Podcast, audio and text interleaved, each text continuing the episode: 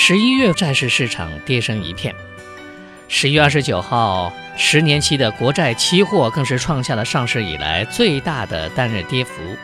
十二月债券市场未能止住颓势，一时间债市风声鹤唳，投资者避之不及。那未来的债市前景如何呢？投资者该如何选择呢？对此，挖财投资总监李佳认为，债市正在经历所谓的非典型性紧缩周期。一方面，央行坚决贯彻去杠杆、防风险的政策新重心，对放水态度谨慎；另一方面，美联储加息在即，人民币面临贬值压力，外汇占款下降，再加上时值年末，元旦前后可能出现集中购汇。也从另一个角度说明，资金面的紧平衡还将持续一段时间，短期内市场很难好转。然而，展望债市明年上半年的中期表现，李佳认为并不悲观。此前债市调整的主要原因包括经济和通胀的反弹、资金面的紧张和外部环境的变化。李佳分析，从经济和通胀的角度看。经济 L 型的走势还将延续，当前难言见底回升。近月来的经济数据好转呢，主要是上半年楼市火热的滞后效应。随着楼市的降温，经济在明年能否延续反弹，仍待进一步的观察。通胀方面呢，目前看到导致回暖最明显的因素是有色、煤炭、大宗商品价格的上升，但是随着时间的延续。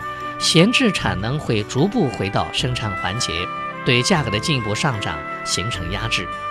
那这样一来呢，利率水平上升压力可能在春节后得到缓解，债市呢有望借机修正一番。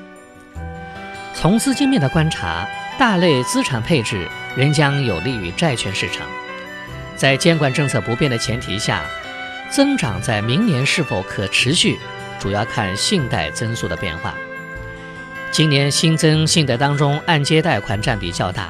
虽然明年按揭贷款有望随着限购政策会出现显著下滑，但债券仍是银行最重要的投资选择，缺乏其他可替代的资产。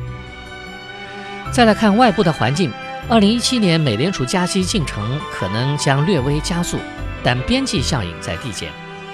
挖财投资总监李佳认为，当前市场再现去年底美联储加息前的紧张情绪，新兴市场股市、债市、货币等风险资产全面下跌，而十二月之后，该现象预计将好转。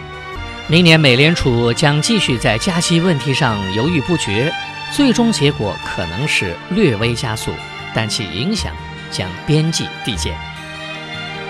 总的来说，债券市场短期风险大于中期的风险，调整之后依然谨慎乐观。马彩投资总监李佳表示，对于明年初的债券市场投资，应该重视流动性管理，并防范信用的风险。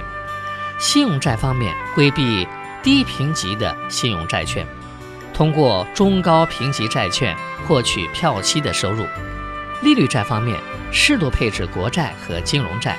把握阶段性的交易机会。